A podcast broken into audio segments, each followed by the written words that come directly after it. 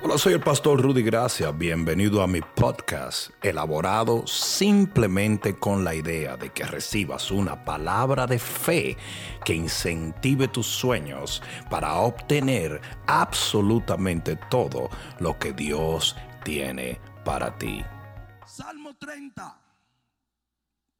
Dice la palabra de Dios desde el versículo 1. Te glorificaré, oh Jehová porque me has exaltado y no permitiste que mis enemigos se alegraran de mí. Jehová Dios mío, a ti clamé y me sanaste. Oh Jehová, hiciste subir mi alma del Seol, me diste vida para que no descendiese a la sepultura. Cantad a Jehová vosotros sus santos y celebrad la memoria de su santidad porque en un momento será su ira, pero su favor dura toda la vida, Santo Dios. Por la noche, óyeme bien, tú que estás atravesando por circunstancias adversas. Es solamente una noche. Tu día viene, tu amanecer viene, el cambio viene.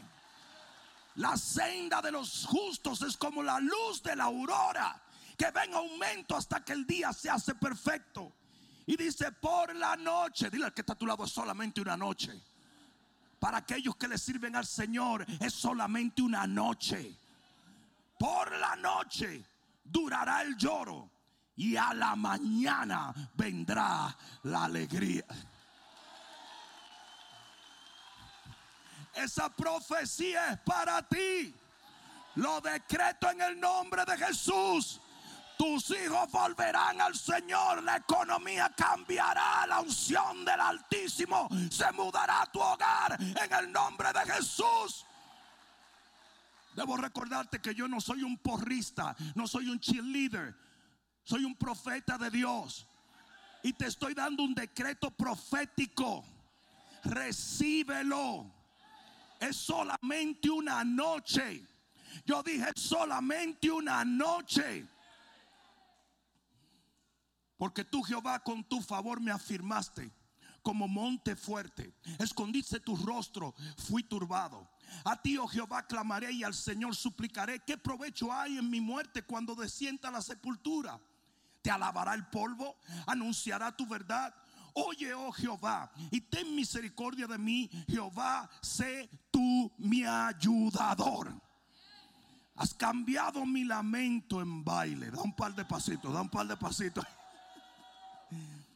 desataste mi silicio y me ceñiste de alegría. Por tanto a ti cantaré gloria mía y no estaré callado. Jehová Dios mío, te alabaré para siempre.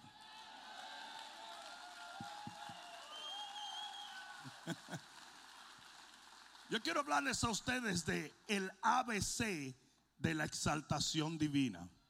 Pon la mano en tu corazón y dile, Padre, yo sé muy bien que mi aflicción durará solo una noche, pero tu favor perdurará por toda mi vida. Ahora dale el mejor aplauso que le hayas dado al Señor.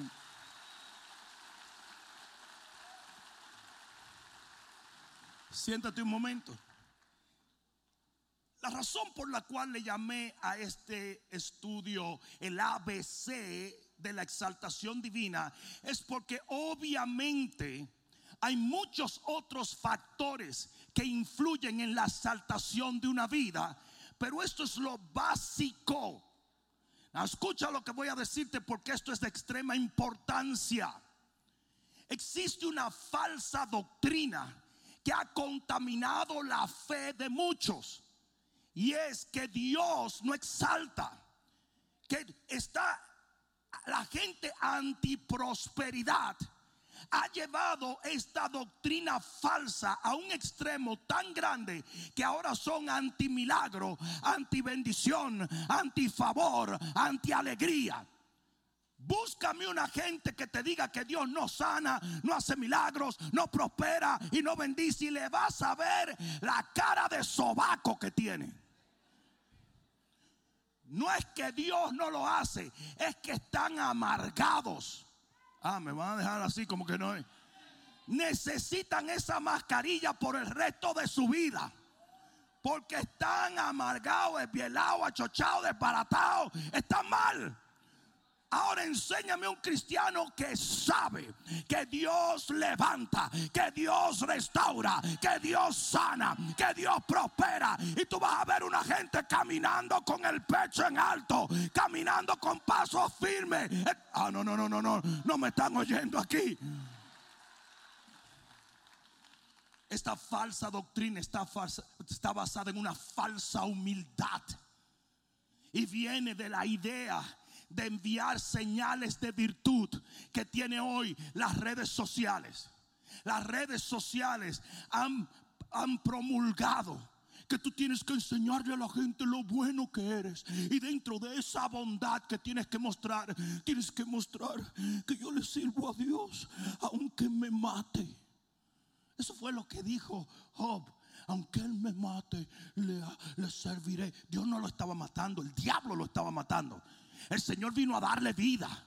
El Señor vino a sanarlo. El Señor vino a duplicar lo que el enemigo había quitado. No era Dios el que le estaba haciendo daño. Porque la Biblia dice que el diablo es el opresor. Pero Jehová es el que sana, restaura, bendice. El ladrón no vino sino a hurtar, matar, robar y destruir. Pero el Señor vino para que tengas vida y vida en abundancia. ¿Alguien entendió eso? Mire mi compa, si usted no entiende eso, usted no sabe nada. Usted está más perdido que Adán en el Día de las Madres. Usted no sabe nada de la palabra. Si usted no puede entender lo básico, que el diablo es malo y Dios es bueno, mire mi compadre, usted está bien perdido. Pero eso es lo que los religiosos dicen. Te dicen, cuídate de los milagros, Jaime, que esos milagros son diabólicos. ¿Cómo? Sí, los milagros que, que hablan la gente en las iglesias son del diablo. ¿Y por qué? Porque la enfermedad la da Dios para probarte. Probar mis riñones. ¿Y para qué? Si fue Él que lo creó. Él sabe lo que hay ahí. Me quiere probar el hígado. ¿Qué es eso? Entonces miren lo, miren lo siniestro de esto. El diablo sana y Dios enferma. Eso es lo que el diablo quiere. Pero eso no es lo que la Biblia enseña. La Biblia enseña que nuestro Dios prospera, que nuestro Dios levanta, que nuestro Dios da vida, que nuestro Dios es bueno. Es más solamente para, para darle un poquito de sal en la herida a los religiosos. En primera de Samuel capítulo 2 versículo 8. Primera de Samuel capítulo 2 y versículo 8. Esto puede ser extremadamente ofensivo para los religiosos. El Dios levanta del polvo al pobre. ¿Cómo? ¿Cómo tú levantas del polvo a un pobre? ¿Mm? Pero claro, ¿cómo tú levantas del polvo a un pobre? O Dios prosperándolo. Porque el problema no es que son feos. El problema no es que son locos. El problema es que son pobres. Hello. Eso es como que usted ve una gente en una carretera que se le explotaron dos neumáticos, dos ruedas, dos gomas, como quiera llamarle, y tú te paras y le das una taza de café. Te va a dar con el café en la frente. Porque esa persona no necesita café, necesita una grúa. Usted levanta al pobre cuando lo prospera. Y aquí dice que Dios parece que se equivoca de vez en cuando y los religiosos no lo entienden, que Él levanta del polvo al pobre. Si usted está en el polvo, prepárese para ser levantado.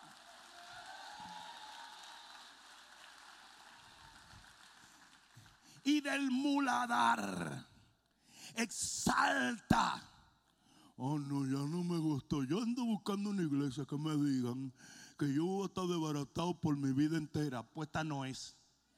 Yo dije, esta no es. Exalta del muladar. ¿Saben lo que es el muladar? Se lo digo. Donde está la porquería. Exalta del muladar al menesteroso para hacerle sentarse con príncipe. Oh my God. Qué orgulloso. Eso no es de Dios. El que no es de Dios eres tú. Que llamas a lo malo bueno y a lo bueno malo. Dice hacerle sentarse con príncipe y heredar un sitio de honor. No, no, pero Dios está pasado. Él parece que no está yendo a la última iglesia pentecostal ni a la otra iglesia bautista.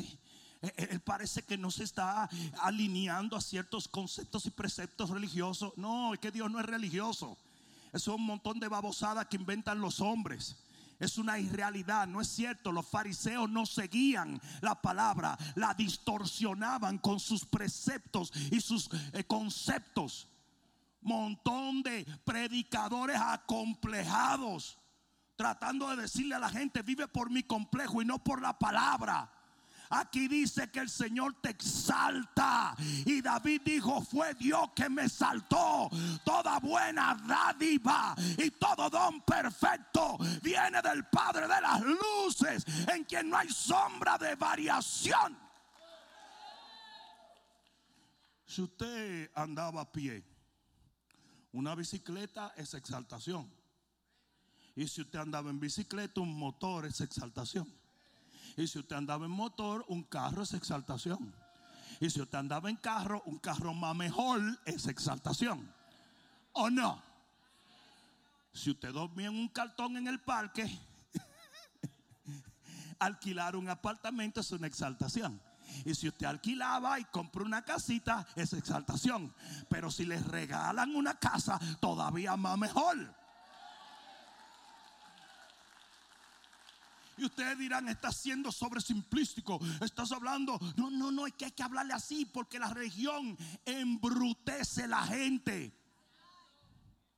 Emburrece a la gente. Yo, yo, yo estoy oyendo la Biblia, pero en la iglesia de mi abuelo, tú no estás en la iglesia de tu abuelo. Usted está aquí. Y yo le estoy enseñando la palabra. Es un código. Dios exalta. David no dijo yo fui exaltado por mi inteligencia o por mi... No, David dijo fue Dios el que me exaltó. Me está dando bregas religiosos. Segunda de Samuel 22. Segunda de Samuel 22, solamente estoy poniendo esto rapidito. Segunda de Samuel 22, 48. ¿Estás allí? Mire, mentiroso. Si yo ni he llegado, yo soy el bishop. 22:48 dice, el Dios que venga mis agravios. ¿Cómo? Si come. Y sujeta pueblos debajo de mí. El que me libra de enemigos y aún me exalta sobre los que se levantan contra mí. Ahí vuelve David a decir que Dios lo levanta y lo exalta. ¿Alguien me está escuchando? Déjame darte una más. Nada más para que si te pica te arrasque. Santiago 1, 9. Santiago 1.9, te lo voy a dar en el, Nuevo Testamento para que después no digas, sí, pero ese es del Viejo Testamento. Mira, 1.9 dice, el hermano en la fe que es de humilde condición, o sea, porque tú puedes llegar al Señor en humilde condición. Y cuando aquí habla de humilde, no habla de la humildad buena, habla de que tiene, estás desprovisto. Está hablando de la condición, no de la virtud de la humildad. ¿Estamos claros ahí? El hermano que es de humilde condición, no te avergüences por ser de humilde condición. Usted entra de una manera, pero en el nombre de Jesús te va a salir de otra. El Señor dijo, los que estaban esclavos en Egipto van a salir con grandes riquezas. Y dice que Dios le dio un favor y una gracia de pedir oro y alhajas. No le estoy pidiendo a nadie ahora que eso fue, eso fue en aquel entonces. Pero eh, pedir oro y alhajas. Y salieron millo millonario. Oh my God. el Señor reprenda. No, no va a reprender nada. Dios prospera.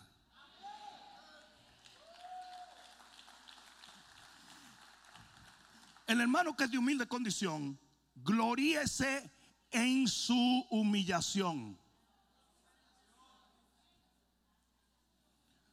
O sea que si una gente viene y es pobre, su gloria es ser prosperado. Y mira lo que dice, pero el que es rico en su humillación. No, nótese que el problema no es la riqueza, sino el orgullo. ¿Están entendiendo? Para que después no digan, ah, pues tú ves, si llega uno rico, a ese sí le dan guiso. No, no, no, no, no. Pero lo que te está diciendo y la razón por la cual quiero poner esto como base de lo que estoy compartiendo es que usted puede llegar al reino pobre, pero Dios te va a exaltar y te va a levantar. Llegaste enfermo, pero te va a sanar. Llegaste perdido, pero te va a redimir. Llegaste sin dirección, pero te va a dar sabiduría. Llegaste pobre, pero te va a prosperar. Alguien va a tener que dar un grito de gloria aquí. Lo cual me lleva a algo muy importante. Es obvio con las escrituras que acabamos de leer y poner como base que hay elementos que aceleran esa exaltación. Porque ahí sí, te lo voy a decir claro, no todo el mundo tiene el mismo nivel de exaltación. Porque no todo el mundo sigue la palabra de Dios. Y para tú prosperar, la Biblia dice, lámpara es a mis pies tu palabra. Usted tiene que cada paso que da, darlo por la palabra. Y cuando usted da otro paso, si lo da por la palabra, hay luz y más luz y más luz. Hay alguno aquí que está entendiendo esto. Es por eso, mi compa, que cuando usted no viene a la iglesia, el que se está haciendo daño a usted no, no crea que el Señor está. Oh my God. Ay, Miguel, échame fresco que no vino Julio, no vino Pedro, no vino Altamira. No, el que se hace daño es usted. Porque cada palabra que usted recibe activa son algo en ti que te va a llevar de gloria en gloria, de poder en poder, de unción en un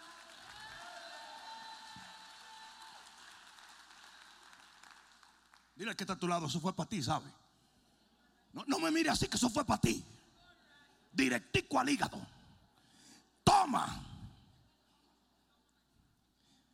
En el capítulo 30 del libro de Salmo hay varios elementos que David descubre o más bien expone para su exaltación. pero lo principal que yo quiero dejarles saber a ustedes es que Dios exalta y que los enemigos los detractores tuyos, los que te critican por tu fe y se burlan por tu devoción, no van a recibir las babosadas que ellos ven y dicen de ti, sino que un día delante de sus propios ojos el Señor te va a colocar en un sitio de honra y honor y tú vas a ser el mejor testimonio de lo que yo estoy hablando hoy por la palabra. El Señor va a hacer de ti una carta abierta para ser leída. Y esa carta va a hablar de exaltación divina. Y cuando tú digas, tú ves esto, tú ves como yo estoy. Tú estás viendo, ¿verdad? Que yo estaba guañingado. Tú estás viendo que yo tenía que beber pastillas cuatro veces al día. Y mírame ahora como estoy. Me van a tener que hacer una operación porque los sprines de la cara de reírme tanto se están dañando. La quijada de abajo se me va a caer de lo que me estoy gozando. Y la gente te va a mirar y va a decir, oh my God, es verdad. Yo vi la cara de chancleta que tenía la hermana Anacleta. Y a pero yo, eh, eh, esto es poesía, poesía pura, poesía pura. La cara de chancleta de Anacleta fue cambiada por una cara de gozo, una cara de felicidad. El Señor te va a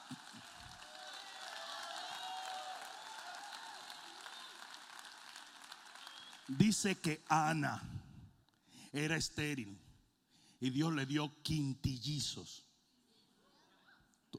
No te asustes. Ay, pastor, pero cuidado que usted está orando de que, el Señor abre el vientre. Cuidado si se desata un chorro de muchachos como los 101 dálmatas. Y tengo. Hay hasta hombre ahora mismo asustado mirándose las panzas diciendo, cuidado. Dice que el Señor le dio un milagro y dice que tuvo cinco. Uno de esos fue Samuel, probablemente el primogénito. Es lo que se especula teológicamente. Tú te imaginas cada vez que Ana, que la veían dando grito abajo de esa mata de mango en el parque. Cuando esa mujer salía con esos cinco muchachos. Ahora, claro, el primero que le hubiera dado una galleta soy yo si se pone así. Estoy harto de tantos muchachos. Tú no querías muchachos. Tú no estabas llorando por muchachos. Sí, porque ese es el lío de mucha gente. ese es el lío de mucha gente. Eh, mucha gente pide cosas para después desbaratarlas. Eh, ¿Sí o no? Me voy a comprar este perrito, le voy a llamar Firulai y después quieren matar a Firulai. No, usted se compra un perro. Entonces quiere que el perro se siente a la mesa con las piernas cruzadas. No, Firulai a how how, you know. ¿Tú te imaginas cada vez que Ana iba al parque y decían, espérate, espérate, espérate? No, no, no, no. No, disimula, disimula, disimula, disimula. Esa no es Ana. Sí. ¿Y dónde ella adoptó todos esos cabezones? No, no lo adoptó. No lo adoptó. Dios se lo dio. ¿A que se lo dio de dónde? Se lo dio, los parió. Y sin anes, anestesia. Lo parió. Esa mujer hizo así, comenzó pa, pa, pa, pa, a disparar muchachos. Que parecía un AK-47. Eso parecía una ametralladora. Ustedes vieron qué elegancia. Ustedes vieron eso, ¿verdad? El doctor tuvo que ponerse a cacharlo de lejos. Porque esa mujer hizo ta, ta, ta, ta, ta, ta, cinco de golpe. Y al primero le salió profeta. Eso es lo que Dios quiere hacer contigo. Yo dije, eso es lo que Dios quiere hacer contigo. Pero usted tiene que tomar una decisión si usted va a cooperar con eso usted va a contradecir ese propósito. Porque usted tiene mucho que ver con su exaltación. Y cuando David dice que fue Jehová quien lo exaltó, él muestra varias cosas que lo llevaron a esa exaltación. Y aquí viene la primera. La primera es clamor. Dice en el versículo 2, Jehová Dios mío, a ti que a ti que la clave de todo está en la oración.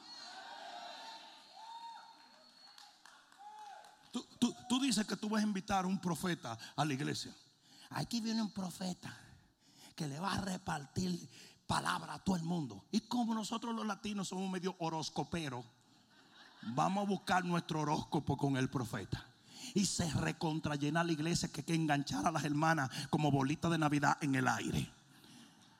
Pero si tú dices vamos a orar, nada más vienen dos gente y esa era una viejita que era solda y la otra ciega. Y fue porque ofrecieron galletitas. Si usted es solda, ciega o vieja, no estoy hablando de usted, por favor. Pues, pero ustedes se dan cuenta dónde está el desbalance. Queremos buscar y recibir del hombre, pero no nos atrevemos a buscar de Dios. Exaltación tiene que ver mucho con comunión. Porque en la presencia del Señor hay plenitud.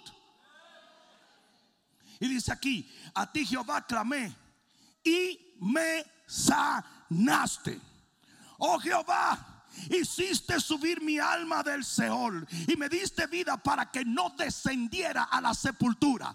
Usted quiere ver milagros, ore. Usted quiere ver bendición, ore. Usted quiere ver exaltación, ore, ore, ore, ore, ore. Enséñame un cristiano que clama y yo te enseño un cristiano que camina de gloria en gloria. Aleluya. Tengo, un pastor amigo que lamentablemente mucho tiempo atrás su esposa murió y se llamaba Gloria. Y se casa con una hermana que se llama Gloria. Y me dijo, es que la Biblia dice que voy de gloria en gloria. O sea, tuve que decirlo porque estoy seguro que alguno lo pensó.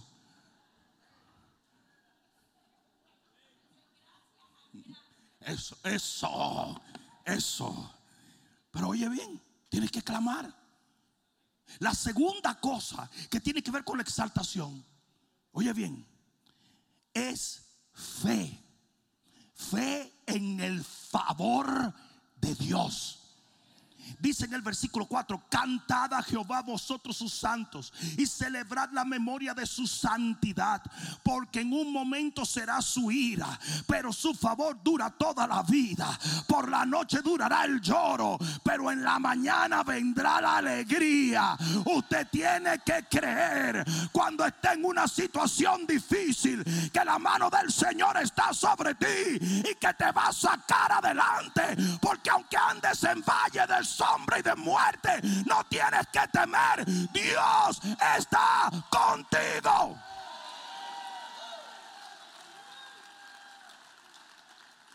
¿Sabes qué es lo peor del mundo? Que cuando tú estás en una situación difícil te falle la fe. Se lo digo el Señor a Pedro. Le digo el Señor, el enemigo te va a zarandear. Pero yo he orado para que tu fe no falte. Lo peor que le puede pasar a un individuo es que le falle la fe. Nosotros estábamos en Las Vegas predicando. En la iglesia C3 de Las Vegas de mi amigo el pastor Mario. Y cuando estamos allá después de predicar, nos dice Mario, vámonos al desierto. Y vamos a montar eh, motocicleta de, de cosas. Y ustedes saben que a mí me encanta eso. A mí me encanta. A mí me gusta la velocidad, el peligro, la gasolina. La gasolina. Pues agarramos para el desierto. Y una cosa, fuimos a las dunas del Mojave. Y una cosa que él nos dijo, cuando usted va subiendo a una duna, usted tiene que darle con todo y sin miedo. Hasta que usted llegue a la planicie de arriba. Porque si usted se le aprieta el corazón, a la mitad del camino, usted va para abajo. Pues Neftalí Ortiz, el hijo del negrito Carlos Ortiz, como que dijo, le voy a tirar. Y dijimos, vamos para allá. Era una duna grande. Pero cuando uno va hasta arriba, uno se friquea. Porque tú no estás viendo la planicie. Tú no sabes si tú brincas arriba y te vas para el otro lado. Pero usted no puede apretarse. Esto es para valiente. Entonces hace. Y cuando está arriba, como que le entró algo en la mente. Dijo: ¿Y si yo me vuelo para el risco del otro lado? Y le metió freno. Yo he visto bola de nieve. Pero esto fue una bola puertorriqueña de polvo lo que venía bajando. Ese tipo se desguabinó. Nos dañó el paseo. Usted no le puede faltar la fe en medio de lo que está haciendo para Dios. Porque el que quiere exaltación tiene que creer y seguir creyendo y saber que cualquier problema es temporero. ¿Cuántos han tenido un tiempo difícil alguna vez? Pero a qué te sacó Dios. Y si el tiempo difícil ahora también te va a sacar el Señor. De esta nos libró el Señor. Y de esta nos libró el Señor. Y de esta nos libró el Señor. Y de esta nos libró el Señor. Ese es tu testimonio, mi compa. El testimonio de Pablo estaba hablado por tatuajes en su cuerpo que se llaman cicatrices. Él decía, mira mis cicatrices, quiere decir que yo vencí. ¿Saben lo que es una cicatriz? Una cicatriz es literalmente el mensaje de que usted es más fuerte de lo que lo trató de destruir.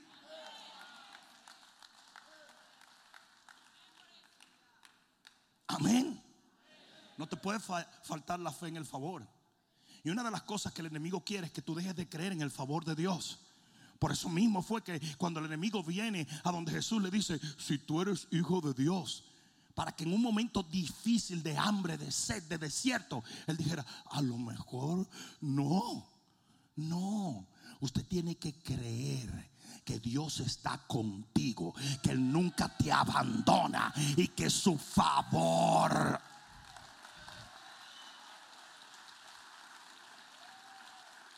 Amén. Usted, ha estado viendo algún programa cristiano, ¿verdad?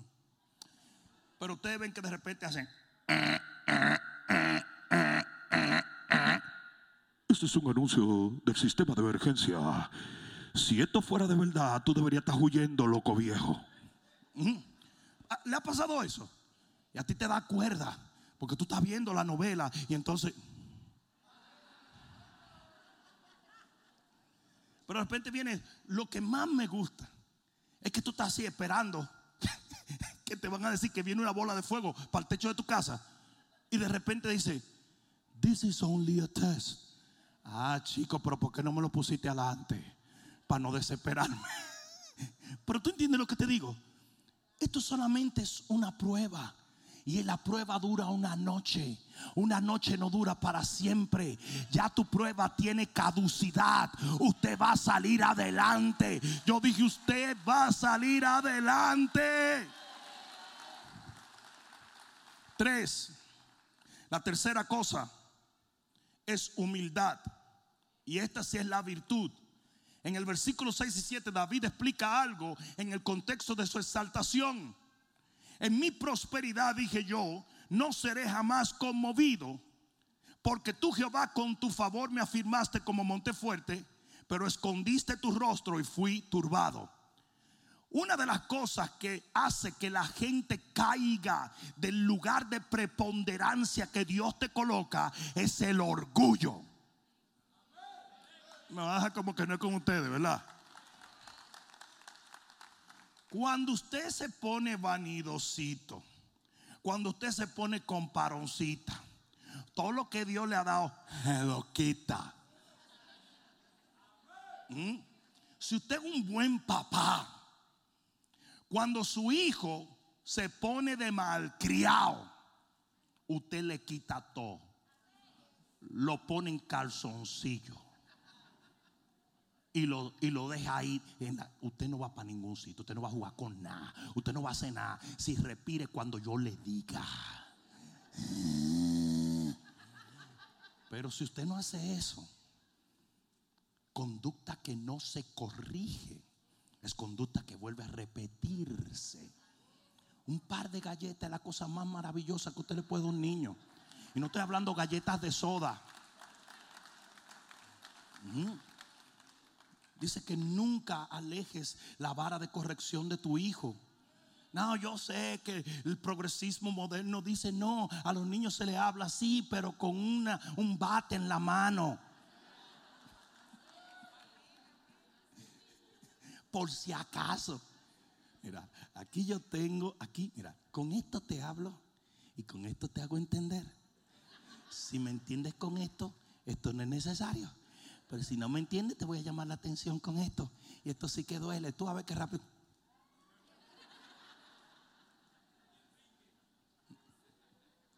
Yo siempre le pongo a ustedes el ejemplo de los muchachos míos.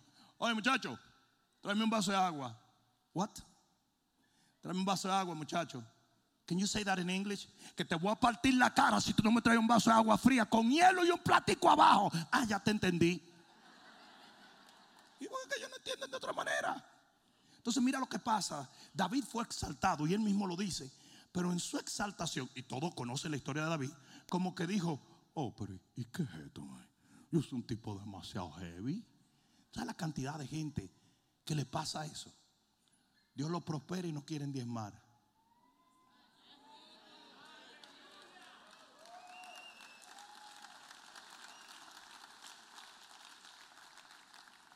Dios los bendice y ahora se creen dignos de honra. Ahora nadie me honra. ¿Y desde cuándo tú pedías honra? Cuando andabas en chanclas. No. Nosotros tenemos que tener mucho cuidado. Porque aquello que te llena de orgullo, probablemente lo vas a perder. Y David llegó a ser tan orgulloso que dijo, yo nunca voy a ser conmovido. Y le vino el cataplán. Y eso fue a David, que era el hombre de acuerdo al corazón de Dios. Cuando usted se llena de orgullo, usted es abusivo. Usted descuida su bendición. Usted desparrama lo que Dios le dio. ¿Sí o no? ¿Sabes la cantidad de gente que no quiere venir a la iglesia? ¿Mm? Pan. Tres semanas de vida. Están metido aquí de una vez. You blew it. Dios te dio vida para que le sirviera. Pero te pavoneaste demasiado. Siempre estoy muy ocupado. Siempre tengo demasiadas cosas. Es que soy como la reina de Saba. Impresionante cuánto tiempo la gente encuentra para servir a Dios cuando el doctor dice te quedan seis meses. Y ya, by that time, is a little bit too late como torta de aguacate. Qué horrible, ¿verdad? Qué horroroso, ¿verdad? Que, tenga que, que tengan que quitarte todo para que aprendas humildad. Humíllate. Humíllate. Humíllate. Humíllate. Yo comencé en artes marciales a los seis años. Fui primer retador nacional en mi país. Y un día yo me creía que yo era Jackie Chan en Technicolor.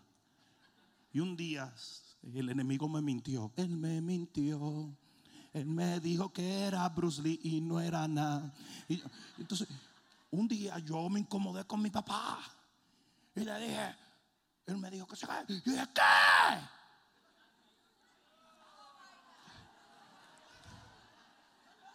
Jamás en mi vida yo pagaba para que me dieran golpe. Yo nunca pensé que detrás de esa barriga de plátano había tanto power. Ni Mike Tyson tenía el power que ese tipo tenía. Yo lo único que vi fue como una sombra. Y después vi al Señor en el túnel diciendo: Ven, aquí viene uno. Aquí viene un negrito. Ven, ábranle paso. Qué trompa, compadre.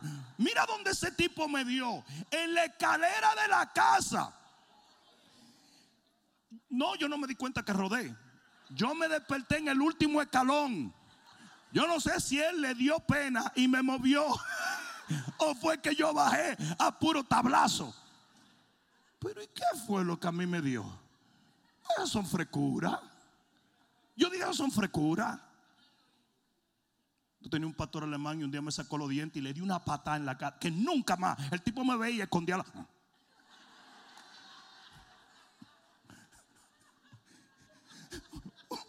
Un día, un día, yo estoy viendo un programa en TLC de, este tipo que parece que era perro y se volvió humano, ¿verdad? Que, ah, ¿cómo se llama?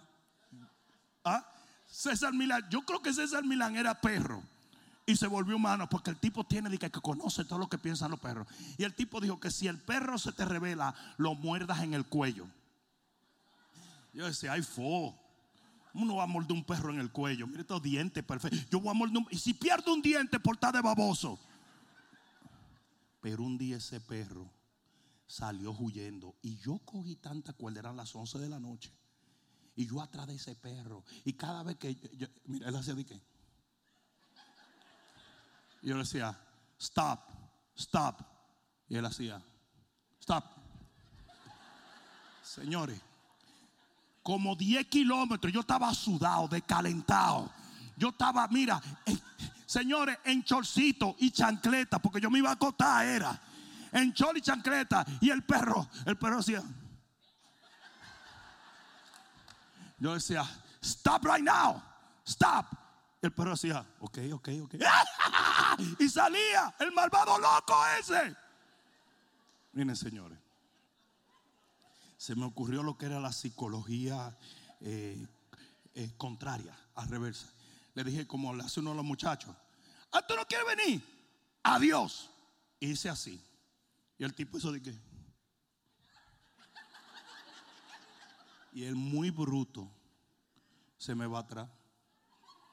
Y cuando yo siento que ese tipo está ahí, dice, y le volé como que yo era The Walking Dead y le hice así en el cuello. Yo tenía una cuerda, señores. Yo perdí la cabeza. Y le hice así en el cuello. ¡Ah! Y lo mordí. Y ese perro se desplomó y hizo ¡ah! como una magdalena. Pero no es, no es que no el dolor, sino que así hacen los lobos. Entonces, como que ahí yo le estaba diciendo, yo soy el que más duro muerde. El único problema es que yo vivía, y Eloy también vivía en ese vecindario, ¿te acuerdas? Y ahí mismo viene pasando una hermana de la iglesia Cuando yo levanto la boca lleno de pelo del perro en la cara. Y la hermana dice, padre, padre, el pastor se endemonió.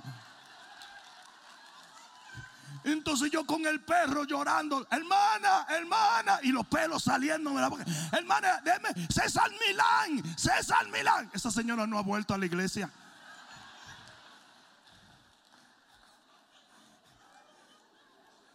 Dice que soy caníbal.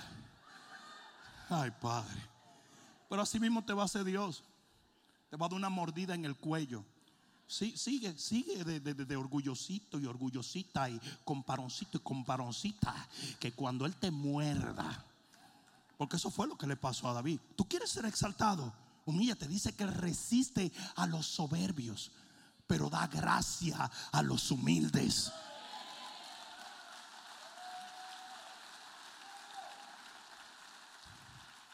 Cuatro. La cuarta cosa que se necesita para ser exaltado es utilidad. Digan utilidad. Versículo 8 del capítulo 30 de Salmos. Dice, a ti, oh Jehová, clamaré y al Señor suplicaré. ¿Qué provecho hay en mi muerte? Díganlo así. ¿Qué provecho hay en mi muerte? ¿Qué provecho hay? Señor, ¿qué provecho si yo soy un instrumento útil para ti? Why? ¿Por qué me vas a mantener en el suelo cuando yo te sirvo mejor cuando estoy arriba? Es por eso que dice la Biblia que el que es fiel en lo poco, Dios lo pone en lo mucho.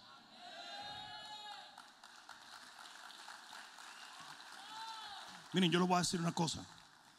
Yo dije los otros días algo que un par de gente me miraron medio mal. Pero yo no sé por qué en realidad. Eh, eh, así mismo es. Pero yo, yo, yo, yo dije que durante la pandemia se multiplicaron las finanzas de esta iglesia. Es impresionante. Y, estaba pensando y de repente el Señor me dio una imagen. Y durante la pandemia a mi esposa Eileen se le ocurre que va a hacer las gestiones para que establezcamos el ministerio Maná. El ministerio Maná está alimentando todos los sábados familias incontables. Le estamos dando alimento totalmente free.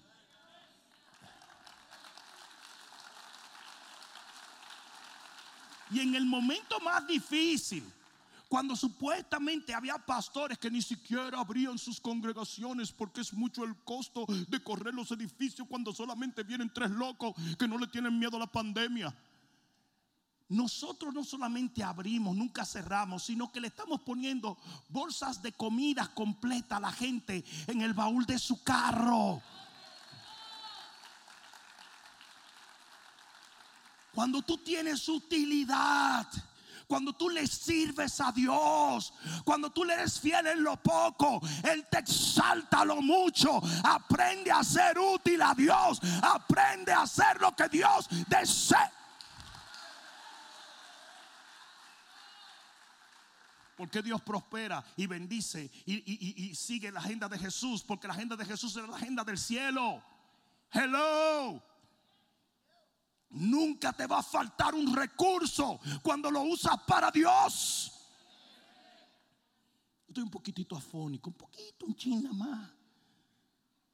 Pero yo no estoy afónico de ir a un partido de pelota. A la ven, a la van, a la ven, mamá. No estoy afónico de que he estado predicando por días enteros. Y mucha gente me dice, pero yo no entiendo. ¿Por qué que tú tienes tanta voz y como que no se te gasta Dios? Porque la uso para Dios.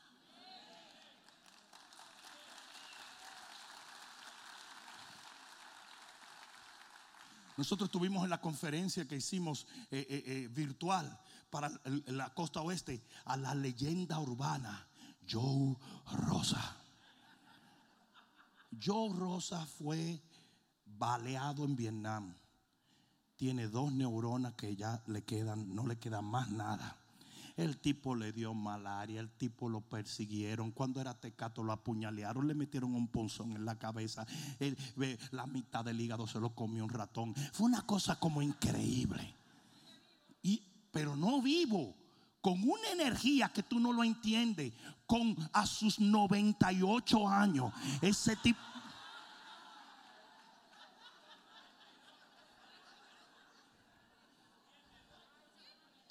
Oh, pero usted se sabe la edad de esa leyenda. Jaime, 7-2. Siete docenas de años. Un bicentenario tiene ese individuo. El, el, tipo debería estar en el Museo de la Fe ya. Él mismo debería posar. Hasta la Biblia de yo es más vieja que todos ustedes juntos. La Biblia de yo fue usada en el arca de Noé. Yo llevé a Joe a ver Jurassic Park y se puso a llorar porque decía, con esos animalitos yo jugaba cuando era chiquito. O sea, el tipo, el tipo vio a T-Rex y dijo, mira Bobby, ese era mi perro, a T-Rex. Y ustedes dicen, ¿por qué ese tipo ha sobrevivido tanto? ¿Por qué? Señores, le dio el coronavirus. Y el coronavirus se suicidó el, coronavirus se pegó un tiro. Cuando él entró a eso, que entró entre toda esa telaraña y toda esa bacteria y toda esa bacteria de Vietnam, había bacterias que el coronavirus no conocía porque eran de Vietnam y le decían, y el tipo, el virus se suicidó, salió, tres días duró, hizo y salió el virus. ¿Por qué? ¿Por qué?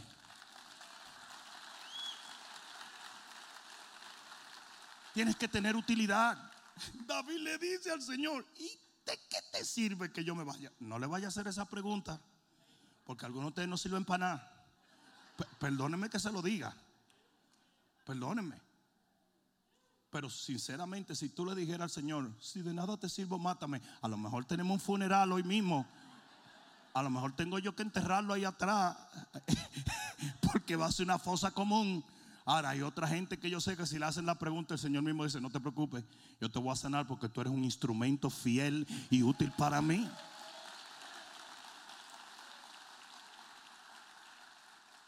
¿Te ofendiste? Revísate entonces.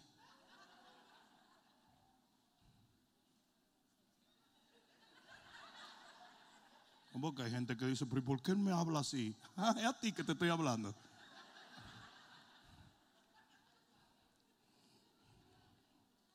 Utilidad.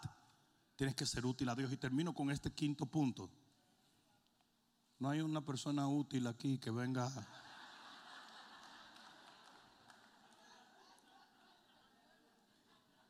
¿Sabe que a mí me, me desconcierta este asunto del check-in? Que no hay una cosa más desagradable que un counter para check-in. Eso me tiene nervioso. Me.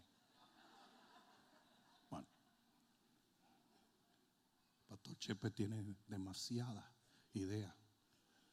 Pastor Chepe se levanta, la pobre pastora, Ale, a las 4 de la mañana se, Tengo la idea. Señores, y cuando él recibe una idea, me la manda. Y de repente yo estoy en el quinto sueño, porque para ser tan elegante tú necesitas dormir bien. It's my beauty sleep. Y de repente, tú sabes que él es un texto, textuador compulsivo. Textuador compulsivo. Yo digo, te agarro mañana. Por el tipo le pasan 60 ideas por la cabeza. Eso fue idea de él. Bueno, aquí vamos. La última cosa que tú necesitas para cooperar en tu exaltación. ¿Alguien aprendió algo hoy? ¿Te sirvió esta palabra? Sí, el deseo de todo padre. ¿Dónde estaba? Usted tiene muchos pastelitos y cosas chéveres ahí atrás. Ahora tienen televisión, juegos de Fortnite y todo eso. No, no, es buena gente, el hijo de Carlos Ortiz. Bien. Dame música de Isaías 12.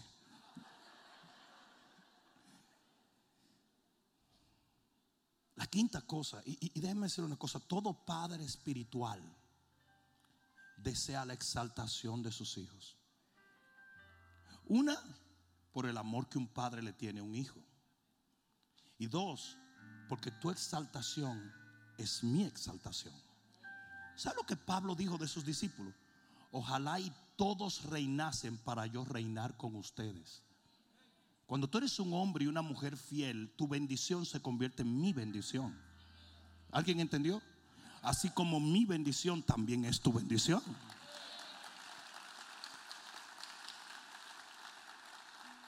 mira esto. La quinta cosa que se necesita para cooperar en la exaltación es gratitud. Gratitud.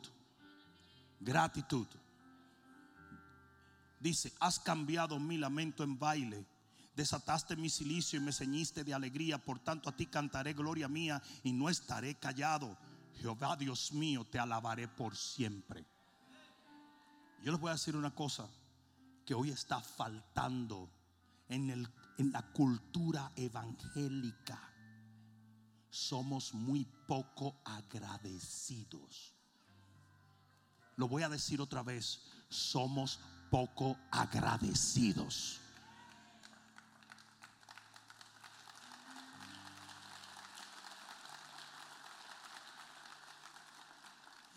David dijo, Señor, como tú cambiaste mi lamento en baile, como tú transformaste mi vida, toda la vida te voy a alabar, te voy a proclamar, te voy a exaltar, te voy a reconocer delante de la gente.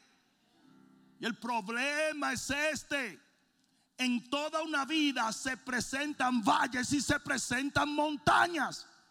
Vas a tener momentos bajos y momentos altos. Y usted tiene que aprender a alabar a Dios cuando está bien, cuando está mal, cuando hace frío, cuando hace calor, cuando llueve. Oh, no, no, no, no, no. Si se lo vas a dar, dáselo fuerte.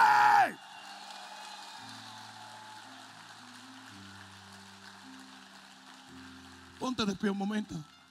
De nada sirve que usted solamente le agradezca a Dios cuando usted piensa que está bendecido.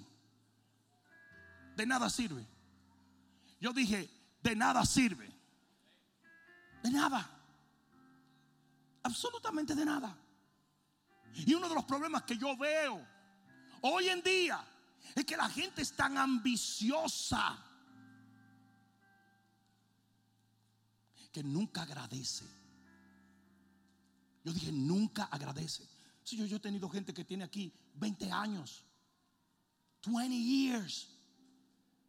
Y de repente un momento viene y dice, yo odio esa iglesia, ese hombre es un falso profeta, no me chuma, chuma.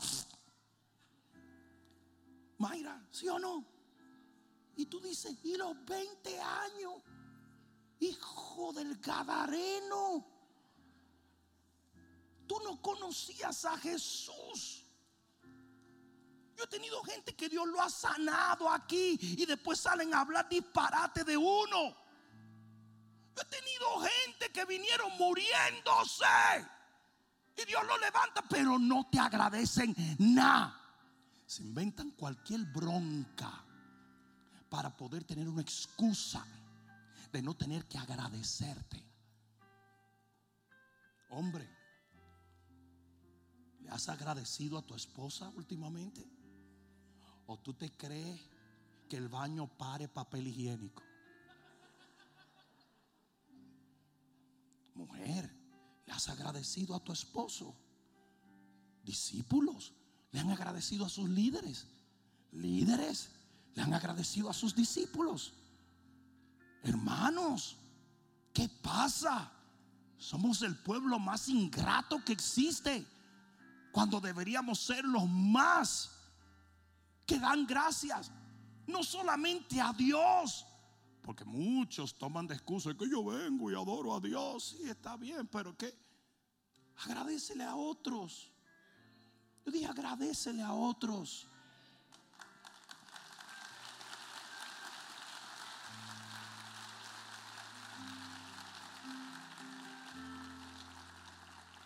Yo, me quedo frío, señores. Yo me quedo frío. Una, una, cosa, una de las primeras cosas que, que, que, que niño le está enseñando a la niña de nosotros es cada vez que le damos algo, gracias. La muchachita hace todavía no. Porque mientras más infantil eres, menos entiendes gratitud. Pero llegará un momento en que cada vez que tú le des algo a decir, gracias. David dijo, yo reconozco que tú eres el dueño de todas mis bendiciones. Y en mis altas y en mis bajas lo voy a reconocer.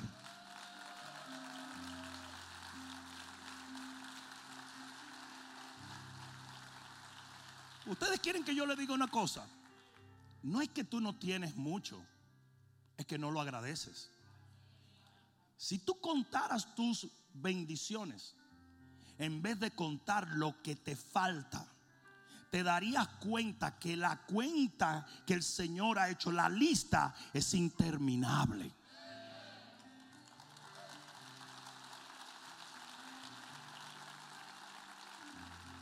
Voy a terminar con esto. David nos envía un mensaje en este día. Dios quiere tu exaltación,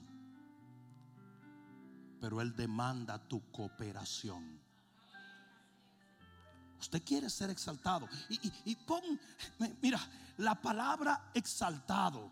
Déjame ver si, si le escribí aquí. Déjame ver si le escribí aquí.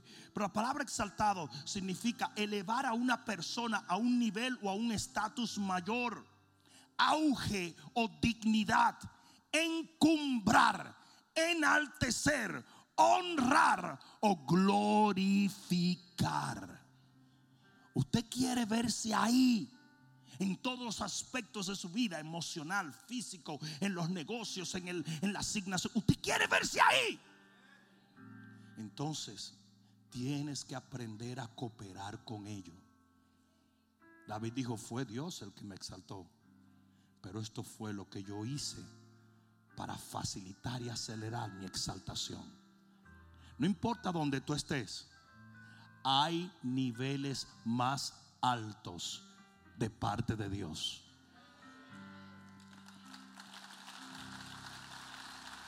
Uh, ¿Cuántos lo creen? ¿Alguien lo cree? Cierra tus ojos y levanta tus manos. Vamos, levanta tus manos que vamos a cerrar ahora. Vamos, vamos. Oh, gloria a Dios. Gracias, Señor. Y vivirás. Corónate. Aleluya. Aleluya. Gracias, mi Dios. Tu nombre todo el mundo con sus manos levantadas. Digan, exáltate. Exáltate. Gran cordero. Oh gran cordero.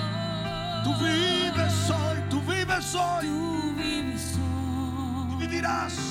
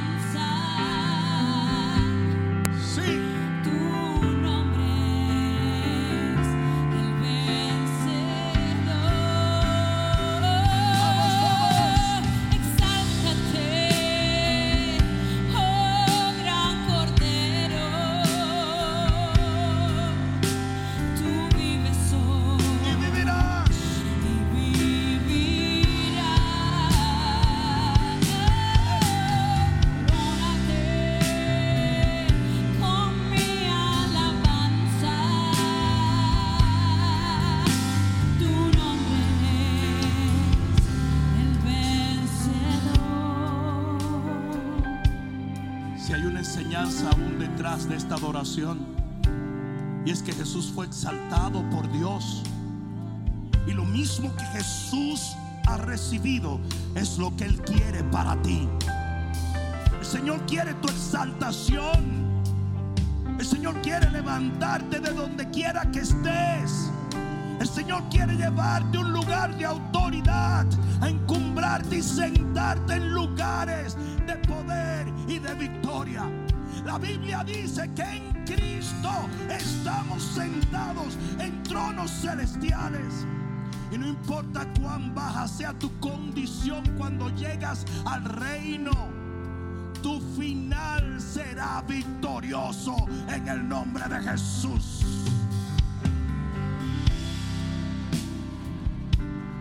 Levanta tus manos al cielo y dile, Padre, yo espero tu exaltación. Padre, voy a creer, voy a cooperar, voy a trabajar para que mi condición cambie. En el nombre de Jesús, revélame esta palabra para que yo pueda tener alas de águila y remontarme a las alturas por ti, para ti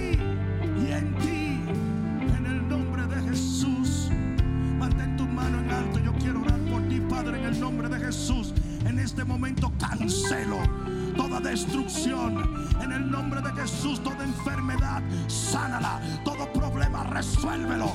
Todo aquello que aleja a tu pueblo de ti. Ahora, Padre, interven en ello y rompe toda barrera. En el nombre de Jesús. Que el fuego de Dios y la gloria de Dios ahora venga sobre ti, sobre tu matrimonio, sobre tu familia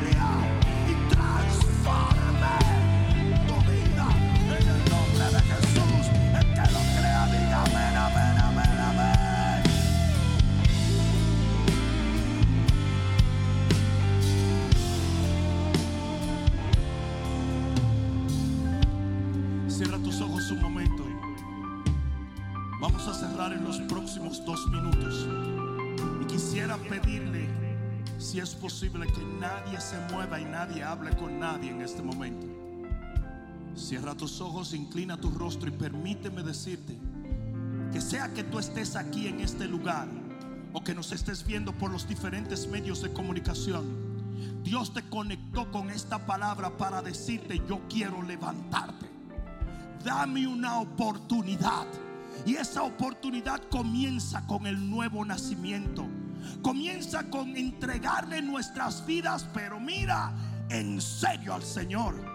Y con decirle al Señor, mi vida está en tus manos. La Biblia dice que entregaron los panes a Jesús y Él los levantó. Y con esto alimentó una multitud y eso es lo que Dios quiere hacer con tu matrimonio, con tu alma, con tu familia, con tus hijos, con tu negocio, con tus emociones, con todo en ti. Ya trataste por ti mismo. Dale un chance a Dios. Yo dije, dale un chance a Dios. Por lo tanto, mientras todo ojo está cerrado, toda cabeza está inclinada. Si tú quieres aceptar a Cristo Jesús como tu único y suficiente Salvador, ora conmigo esta oración.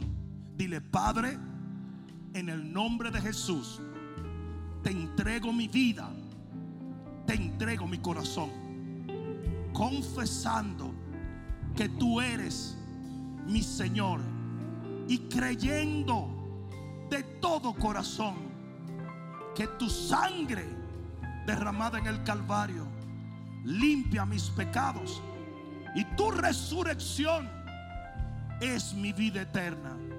Desde este día en adelante, yo me arrepiento de todo mi pasado y te prometo seguirte, servirte y amarte por el resto de mi vida sobre esta tierra para morar eternamente y para siempre en los cielos de tu Padre. Gracias Señor por haber salvado mi alma. Dale el mejor aplauso que le hayas dado al Señor. Hácelo fuerte. Rapidito, si tú acabas de hacer esta oración, levanta tu mano. Solo queremos saludarte. Vamos, levanta tu mano. Bienvenido. Dios te bendiga, hermana, señora. Dios le bendiga. Alguien más, alguien más. Vamos, allá. Dios te bendiga. Vamos, vamos, denle un fuerte aplauso. Dios te bendiga. Bienvenida. ¿Cuántos dan gloria a Dios? Dios te bendiga, mi amigo. Bienvenido al reino. Allá detrás, Dios te bendiga. Aleluya. Vamos a darle un fuerte aplauso al Señor. Escuchen, por favor. Yo voy a llamar mis líderes aquí adelante para que oremos por ti. Si tú, si tú levantaste tu mano, aun si no levantaste tu mano, yo quiero que salgas de tu asiento, vengas un momento porque vamos a bendecirte en este primer paso. No tengas temor, sal de tu asiento. Si trajiste un amigo, échale una manito y dile, aquí vamos. Vamos, vamos, vamos, vamos. Fuerte el aplauso a ellos, fuerte el aplauso a ellos. Bienvenidos, bienvenidos, bienvenidos mis amigos. Dios me los bendiga, vengan un momento. Fuerte el aplauso a ellos. ¡Wow! Yo dije, ¡wow! Oh, gloria a Dios. Oh, gloria a Dios. Oh, gloria a Dios. Oh, gloria a Dios. Oh, gloria a Dios. Es un nuevo día para ti. Es un nuevo comienzo. Pasen, pasen, pasen. Pasen. No tengan temor. No tengan temor. Todos vinimos al Señor así. El efecto de lo que ustedes acaban de hacer no lo van a comprender en su totalidad en este momento. Pero yo les garantizo que en los próximos días ustedes van a ver la mano de Dios obrando en sus vidas.